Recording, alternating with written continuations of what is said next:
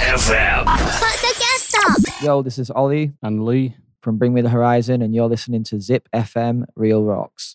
Okay, so first question is from Keiko. This is a very simple question. What is your favorite place in Japan to visit? uh, Restaurant, like oh. clothes shop, anything. I don't know a name. I don't know. I just like uh, ramen. Went to a good ramen place over there, but I don't know the name, so that's useless. In. Tokyo? Yeah, yeah. What flavor? Like Um, it was like pork, I think. tonkotsu. Yeah, I don't know. All right. It was good though, tasty. Do you know the place in Tokyo? No, so that's not good for anyone. But Any ramen place. yeah, just just ramen in general. What about you, Oli? Um, I mean, I like all the like Harajuku, obviously, like for shopping and stuff like that. But place I've been to a lot is um, the is it Fuji Haikyuu, the theme park. Oh, Yeah, yeah, roller coasters. yeah, yeah. That place is so good. It was a lot You of right? fun. Yeah, yeah. Went there like a couple of days ago. But uh, Kyoto was really nice. Went to Nara with the deer. Deer. the bounty. Violence. Yeah, it's really really cool. so many places to see. Wow. You've been around so many places Yeah. this time. Mm. Okay, so second question is is pretty long. This is from However, I was surprised to see the album cover of Suicide Season at City Store, and then I listened to it, and it, it was amazing music. Then uh, since then, you have been evolving your music without sticking to a specific sound. I have hardly ever heard any fan voice objecting to it. And then, for example, he became a fan because he was fascinated by the deathcore Yeah. but he like his favorite song is Lost. Okay. Then what do you think about the reason why Bring Me the Horizon fans are like able to adapt to the changing about your music? Yeah.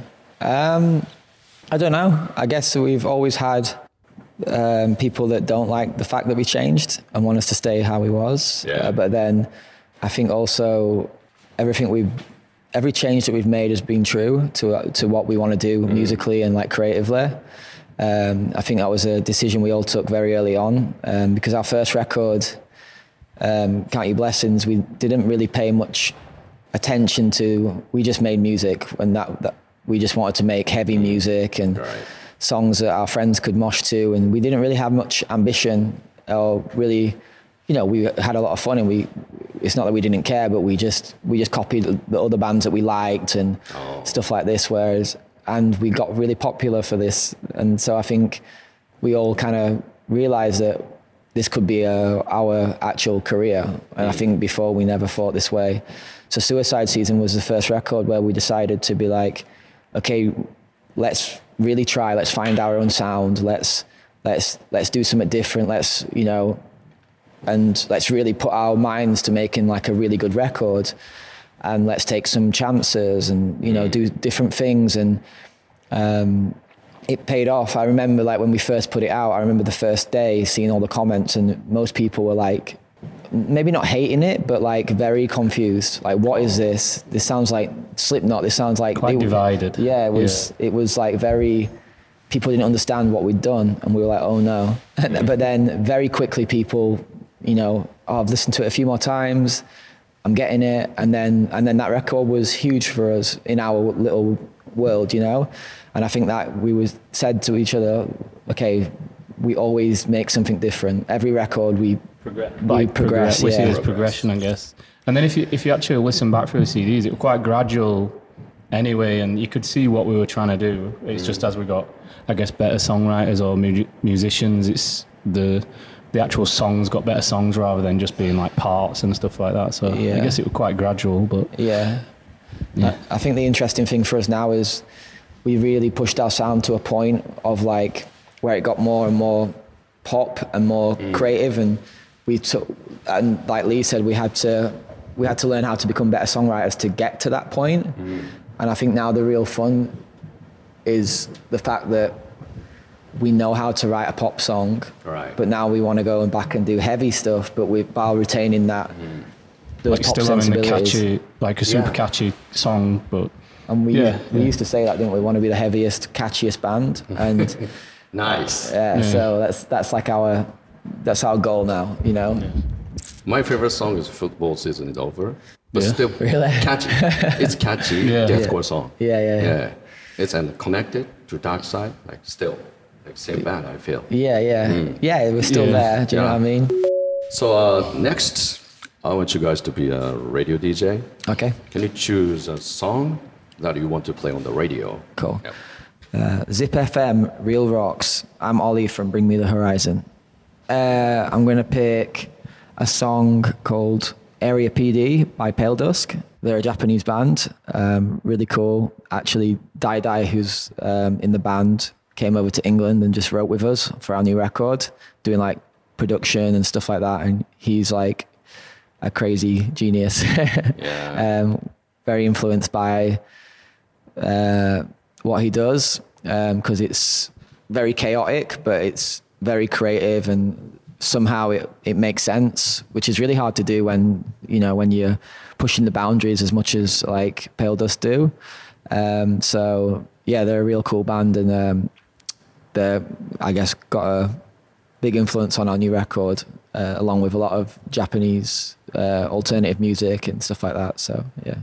How do you how do you know the music from Japan? Um, Spotify stuff or? Yeah, Spotify. I, um, I actually found out first a side project Dai Dai was working on. Um, I don't know how to pronounce it. Okay. I think it's called like Def, but I'll, I'll find out and tell you. Um, that I loved, and um, I think I the girl that was in the the group. She was a big fan of Drop Dead and Bring Me the Horizon. Oh. So we were talking for a while, and I told her how much I liked the music. And I think I met Dai Dai in Australia when we were doing um, the Good Things Festival. And he came to me and he said, "Oh, I'm, I'm the producer for that band. I'm in this band, and I'm in Pale Dusk." And I checked them out, and I was like, "Oh, this is so cool." So, Oh. Uh, I yeah, I asked him if he'd like to do some stuff, and that was that. Okay. Okay, next your turn. Zip FM, Real Rocks. I'm uh, Lee from Bring Me the Horizon, uh, and I'm going to pick Holy Roller by Spiritbox. Nice. Yeah. Um, we just toured with them in, uh, was it Europe?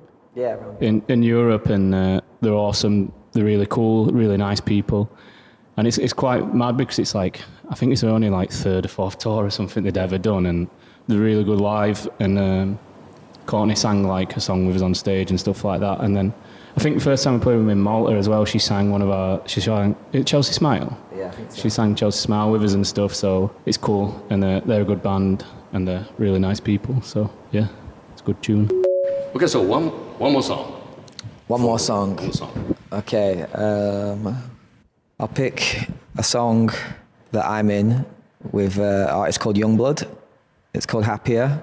Um, he's out on this tour with us. Um, really good dude, uh, crazy guy, um, very hardworking. And he sent me this song uh, maybe in August or July.